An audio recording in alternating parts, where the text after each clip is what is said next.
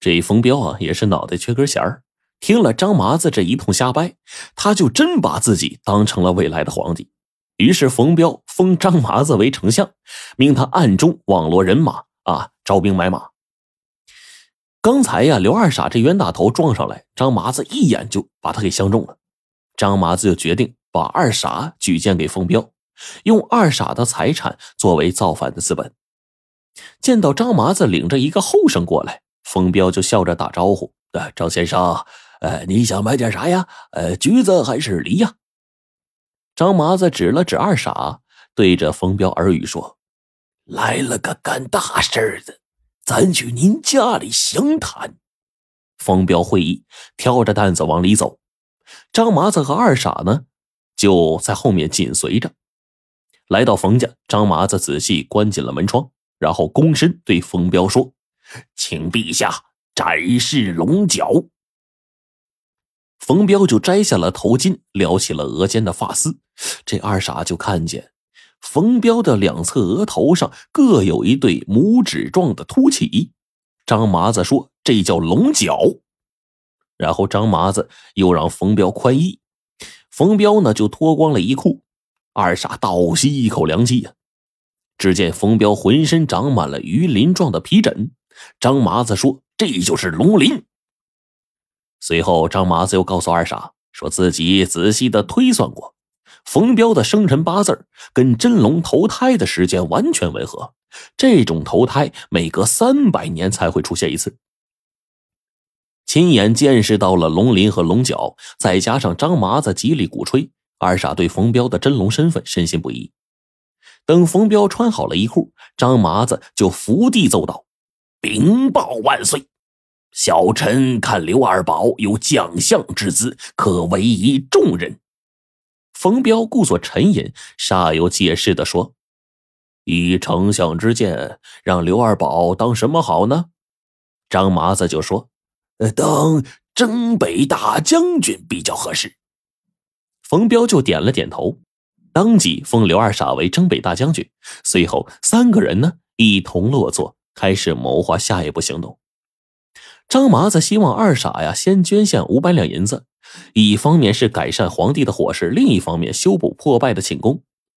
二傻有点舍不得，但想来呀，将来能够封妻荫子，就咬咬牙答应了。见刘二宝肯出钱，张麻子很高兴，说有了这笔银子呀，以后皇上就不用上街卖水果了。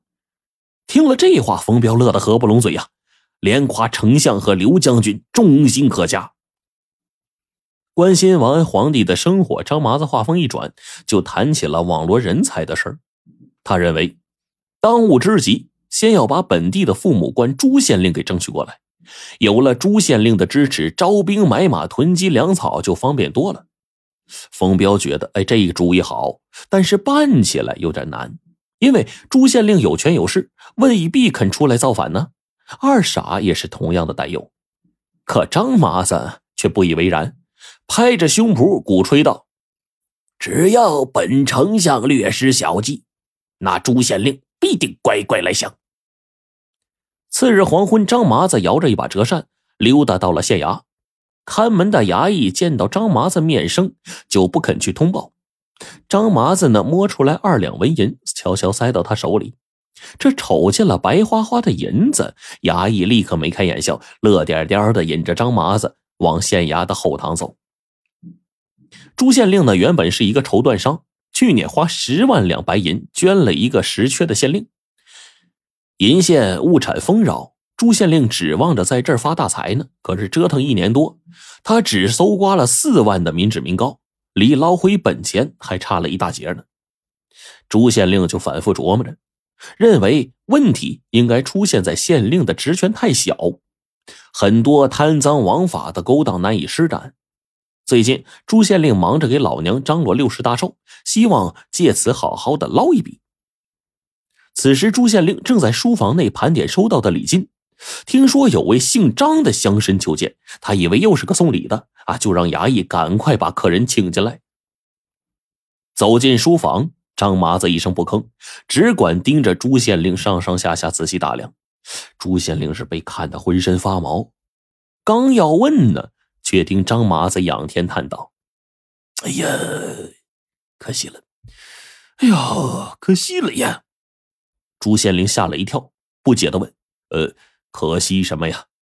张麻子抖开了折扇，摇头晃脑的说：“我看阁下的面相富贵至极，少说也该弄个巡抚当当，不料却只是区区县令，实在可惜，可惜呀！”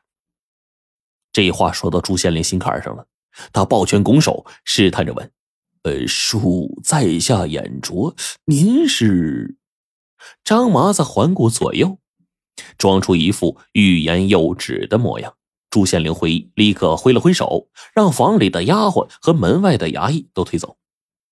等到四下无人了，张麻子才压低声音对朱县令说：“我乃是真龙亲封的丞相，奉旨来招安贵县。”随后，张麻子唾沫星子乱飞，把大明气数已尽。冯彪这条真龙即将出世的道理鼓吹了一番，接着又讲了自己如何相中刘二宝，如何将他举荐为征北大将军的经过。最后，张麻子拍着朱县令的肩膀，慷慨许诺说：“若贵县归顺了啊，本丞相保举你当天下兵马大元帅。”呵呵，朱县令听的是他妈目瞪口呆，好半天呢，没回过神来。他简直是不敢相信，世上居然有冯彪、张麻子、刘二宝这种自以为是的傻瓜。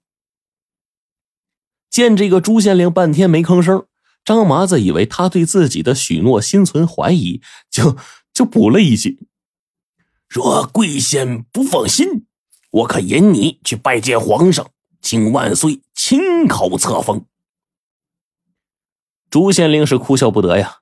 正要下令把这张麻子这白痴给轰出去呢，但是转念一想，就改变了这个主意，说：“这个自己啊，做梦都渴望着升官，可是一直苦于没有门路。侦破谋反大案，功劳赫赫呀，正好当做晋升的资本。”哎，想到这儿，朱县令就装出一副受宠若惊的样子，满脸堆笑着说。哎呦，多谢张丞相的栽培，下官一定诚心归顺啊！现在时候不早了，改天我再去拜见皇上。张麻子点了点头，又谈了一番招贤纳士、扩充实力的大事这才起身告辞。朱县令亲自把这张丞相送到大门外，态度极为恭敬。回到书房，朱县令就开始研究缉拿反贼、邀功求赏的具体方案了。捉捕冯彪、张麻子、刘二宝这三个白痴啊，易如反掌。男的是怎么向上禀报呢？朱县令啊，做绸缎的买卖很在行，对如何在黄文中夸大功劳却一窍不通。这些事儿原本可以交给师爷，但是呢，县衙的师爷前两天去河南奔丧了，这没个十天半个月回不来。朱县令又立功心切，又怕夜长梦多，因此决定找顶头上司苟知府请教。这狗知府啊，在官场混了几十年了，那可谓是老奸巨猾。他帮朱县令捐过官，俩人还算有点交情。朱县令对狗知府佩服的很，相信他一定能帮自己出个好主意。